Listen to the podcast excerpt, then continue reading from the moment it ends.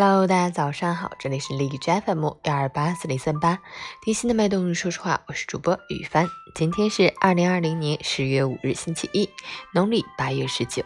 每年十月的第一个星期一为世界住房日，亦称世界人居日，旨在反思人类居住的状况和人人享有适当住房的权利。好，让我们去关注一下天气如何。哈尔滨小雨转多云，十一度到三度，西北风四级。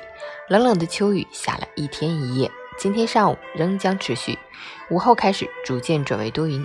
本次明显降雨天气过程趋于结束，在冷空气和降雨的影响下，气温直线下降，最低气温再创新低，外出一定要多穿。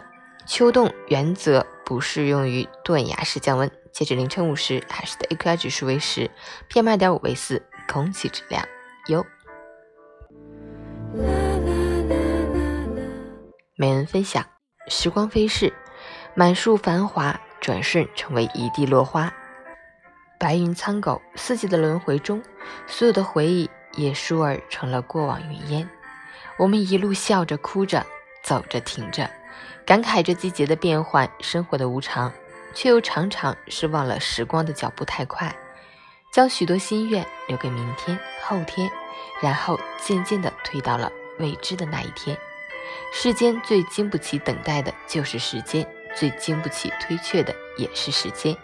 所以在我们遇见每个机会的时候，都应该用勤奋和努力，积极主动地把握它，让它在我们的心底播撒下希望的种子。